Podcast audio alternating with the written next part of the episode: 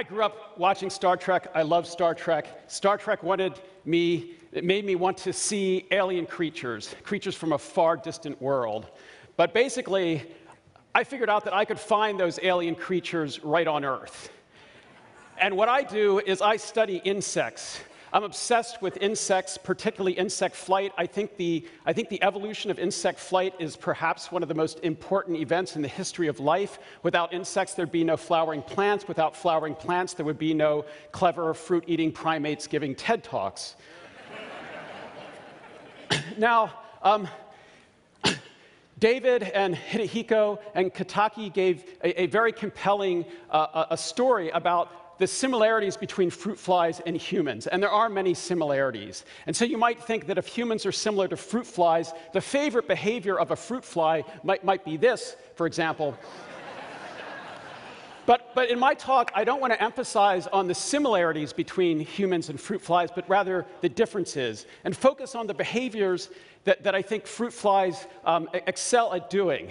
And so I want to show you a high-speed video sequence of a fly shot at 7,000 frames per second in infrared lighting. And to the right off screen is an electronic looming predator that is going to go at the fly. The fly is going to sense this predator. It is going to extend its legs out. It's going to sashay away um, to, to, to live to fly another day. Now, I have carefully cropped this sequence to be exactly the duration of a human eye blink. So in the time that it would take you to blink your eye, the fly has, has seen this, this looming predator, uh, estimated its position, uh, uh, initiated a, a, motor pattern to fly it away, um, beating its wings at 220 times a second as, as it does so. I think this is a fascinating behavior that shows how fast the fly's brain can process information.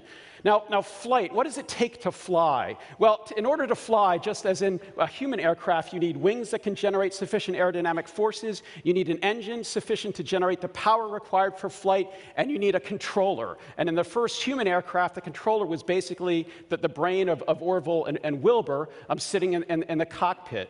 Now, how does this compare to a fly? Um, well, I spent a lot of my early career trying to figure out how insect wings generate enough force to keep the flies in the air. And you might have heard how engineers proved that, that, that, that bumblebees couldn't fly. Well, the problem was in thinking that the insect wings function the way that aircraft wings work, but they don't. And, and we, we tackled this problem by building giant, dynamically scaled uh, model robot insects that would flap in, in giant uh, uh, pools of mineral oil where we could study the aerodynamic forces. And it turns out that the insects flap their wings in a very clever way, at a very high angle of attack, that creates a structure at the leading edge of the wing, a little tornado like structure called a leading edge vortex. And it's that, that vortex that actually enables the wings to make enough force for the animal to stay in the air. But the thing that's actually most so, what's fascinating is not so much that the wing has some interesting morphology What's clever is the way the wing, the, the fly rather flaps it, which of course ultimately is controlled by the, the nervous system. And this is what enables uh, flies to perform these remarkable um, aerial maneuvers. Now, what about the engine? The, the, engine of the fly is absolutely fascinating. They have two types of flight muscle, so called power muscle, which is stretch activated, which means that it activates itself and does not need to be controlled on a contraction by contraction basis by the nervous system. It's specialized to generate the, the enormous power required for flight, and it fills the middle portion of the fly. So when a fly hits your windshield, it's basically the power muscle that you're looking at. But attached to the base of the wing is a set of little tiny control muscles that are, that are not very powerful at all, but they're very fast, and they're able to reconfigure the hinge of the wing on a stroke by stroke basis. And this is what enables the fly to change its wing and generate the, the, the changes in aerodynamic forces, which change its, its flight trajectory. And of course, the role of the nervous system is to control all this. So let's look at the controller. Now, flies excel in the sorts of sensors that they carry to this problem. They have antennae that sense odors and detect detect wind detection. They have a sophisticated eye, which is the fastest visual system on the planet. They have another set of eyes on the top of their head. We have no idea what they do. They have uh, sensors on, their, on their, their wing. Their wing is covered with, with, with sensors, including um, um, sensors that sense deformation of the wing. They can even um, taste with their wings. One of the most sophisticated sensors a fly has is a structure called the halteres. The halteres are actually gyroscopes. These devices beat back and forth about 200 hertz during flight, and the animal can use them to sense its body rotation and, and initiate very, very fast corrective uh, maneuvers. But all of this sensory information has to be processed by a brain. And yes, indeed, flies have a brain, a brain of about 100,000 neurons. Now, several people at this conference have already suggested that fruit flies could serve um, neuroscience because they're a simple model of brain function. And the basic punchline of my talk is I'd like to turn that over uh, on its head. I don't think they're a simple model of anything. And I think that uh, flies are a great model. They're a great model for flies. Um, and, and, and let's let's explore, let's explore this notion of simplicity. So I think, uh, unfortunately, a lot of neuroscientists, we're all somewhat narcissistic. When we think of brain, we, of course, imagine our own brain. But remember that this kind of brain, which is much, much smaller, um, instead of 100 billion neurons, it has 100,000 neurons. But this is the most common form of brain on the planet and has been for 400 million years. And is it fair to say that it's simple? Well, it's simple in the sense that it has fewer neurons, but is that a fair metric? And I would propose it's not a fair metric. So let's, let's sort of think about this. I think we have to compare, we have to compare the size of the brain with what the brain can, true, can do. So I propose we have a Trump number, and the Trump number is the ratio of, of this man's behavioral repertoire to the number of neurons in his brain. We'll calculate the Trump number for the fruit fly. Now, how many people here think the Trump number is higher for the, for the fruit fly? It's, it's a very smart, smart audience. Um, yes, the inequality goes in this direction, or I would posit it. Now, I realize that it, it is a little bit absurd to compare the behavioral repertoire of a human to a fly. But let's take, take another animal just as an example. Here's a, here's a mouse. Um, a mouse has about a, a, thousand times as many neurons as a fly. I used to study mice. When I studied mice, I used to talk really slowly. And then something happened when I started to work on flies. And I think if you compare, if you compare the natural history of flies and mice, it's, it's really comparable. They have to forage for food, they, they, they have to engage in, in courtship, they, they, they, they, they have sex, they hide from predators, they do a lot of the similar things. But I, but I would argue that flies do more. So, for example, um, I'm going to show you a sequence, and I have to say, um, some of my funding comes from the military. So I'm showing this classified sequence, and you cannot discuss it outside of this room, okay? So I want you to look at the payload at the tail of, of the fruit fly. Watch it very closely, um, and you'll see why my uh, six year old son um, now wants to be a neuroscientist. Wait for it. So at least you'll admit that if fruit flies are not as clever as mice, they're at least as clever as pigeons.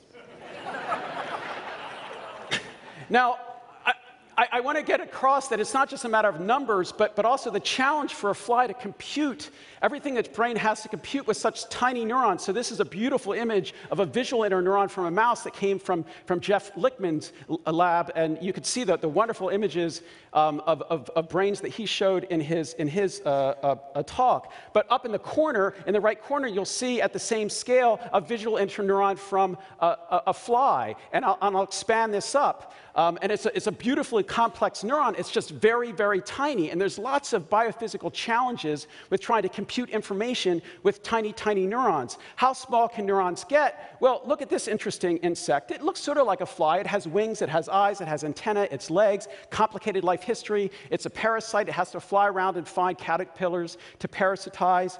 But not only is its um, brain the size of a salt grain, which is comparable for a fruit fly, it is the size of a salt grain. So, a salt grain. So here's some other organisms at, at the similar scale. This animal is the size of a paramecium and an amoeba. Um, and it has a brain of 7,000 neurons that's so small. You know these things called cell bodies you've been hearing about, where the nucleus of the neuron is? This animal gets rid of them because they take up too much space. So this is a session on frontiers in neuroscience. I would posit that a front, one frontier in neuroscience is to figure out how the brain of that thing works. Um, let's think about this. How can you make a small number of neurons do a lot? And I, I think if, if, from an engineering perspective, you think of multiplexing. You can take a hardware and have that hardware do different things at different times or have different parts of the hardware doing different things. And these are the two uh, concepts I'd like to explore. And they're not concepts that, that I've come up with, but concepts that have, have been um, proposed by, by others in the past. And, and one idea comes from lessons from chewing crabs. And I don't mean chewing the crabs. And I, I grew up in Baltimore and I chew crabs very, very well. But I'm talking about the crabs actually doing the chewing. Crab chewing is actually really fascinating. Crabs have this complicated structure under their carapace called the gastric mill that grinds their food in a variety of different ways. And here's an, an, an endoscopic movie of, this, of this, this, this, this structure. The amazing thing about this is that it's controlled by a really tiny set of neurons, about two dozen neurons um, that can produce a vast variety of different motor patterns. And the reason it can do this is that the, this little tiny ganglion in the crab is actually inundated by many, many neuromodulators. You heard about neuromodulators earlier. There are neur more neuromodulators that, that uh, alter, that, that, that innervate this structure than actually neurons in the structure. And they're able to generate a, a complicated set, set of patterns. And this is the, the work by Eve Marder and her many colleagues who've been studying this fascinating system that show how a small cluster of neurons can do many, many, many things because of, of neuromodulation that can take place on a moment by moment basis. So, this is basically multiplexing in time. Imagine a network of neurons with one neuromodulator. You select one set of cells to perform one sort of behavior, another neuromodulator, another set of cells, a different pattern, and you can imagine you could extrapolate to a very, very complicated system. Is there any evidence that flies do this? Well, for many years in my laboratory and other laboratories around the world, we've been studying fly behaviors in little flight simulators. You can tether a fly to a little stick, you can measure the aerodynamic forces it's, it's creating, you can let the fly, fly, play a little video game by, by, by letting it fly around in, in, in a visual display. So let me show you a little tiny sequence of this. Um, here's a fly and a large infrared view of the fly in the flight simulator. And this is a game the flies love to play. You allow them to steer towards a little stripe, um, and they'll just steer towards that stripe uh, forever. It's part of their visual guidance um, system. But very, very recently, it's been possible to modify these sorts of, of, of, behavioral arenas for physiology. So, this is the preparation that one of my former postdocs, Gaby Maimon, who's now at Rockefeller, developed. And it's basically a flight simulator, but under conditions where you actually can stick an electrode in the brain of the fly and record from a genetically identified neuron in the fly's brain. And this is what one of these experiments looks like. It was a, a sequence taken from another postdoc in the lab, Bettina Schnell. The green trace at the bottom is the membrane potential of a neuron in the fly's brain. And you'll see the fly start to fly, and the fly is actually controlling the rotation of that visual pattern itself by its own wing motion. And you can see this visual interneuron respond to the pattern of wing motion as the fly flies. So, for the first time, we've actually been able to record from neurons in the fly's brain while the fly is performing um, sophisticated behaviors such as, such as flight. And one of the lessons we've been learning is that the physiology of cells that we've been studying for many years in quiescent flies is not the same as the physiology of those cells when the flies actually engaged in active behaviors like flying and walking and so forth. And why is the, the physiology different? Well, it turns out it's these neuromodulators, just like the neuromodulators in that little tiny ganglion in the crab. So here's a picture of the octopamine system. Octopamine is a neuromodulator um, that seems to play an important role in, in flight and other behaviors. But this is just one of many neuromodulators that's in the fly's brain. So I really think that as we, we learn more, it's going to turn out that the, the whole fly brain is, is just like a large version of the stomatogastric ganglion. And that's one of the reasons why it can do so much with so few neurons. Now, another idea, another way of multiplexing is multiplexing in space, having different parts of a neuron do different things at the same time. So here's two sort of canonical neurons from a vertebrate and an invertebrate, a human pyramidal neuron from Ramon y Cajal, and, and, and another uh, cell to the right, a non-spiking interneuron, and this is the work of, of Alan Watson and Malcolm Burrows many years ago. And, and Malcolm Burrows came up with a, a pretty interesting idea based on the fact that this neuron from a locust does not fire action potentials. It's a non spiking cell. So, a typical cell, like the neurons in our brain, has a region called the dendrites that receives input. Um, and that input sums together and will produce action potentials that run down the axon and then activate all the output regions of the neuron. But non spiking neurons are actually quite complicated because they can have input synapses and output synapses all interdigitated. And there's no single action potential that drives all the, the, the, outputs at the same time. So there's a possibility that you have computational compartments that allow the different, different neurons to do different, uh, different parts of the neuron to do different things at, at the same time. So these basic concepts of, of, of multitasking in time and multitasking space, I think these are things that are true in our brains as well, but I think the insects are the true masters of this. So I hope you think of insects a little bit differently next time. And as I say up here, please think before you swat.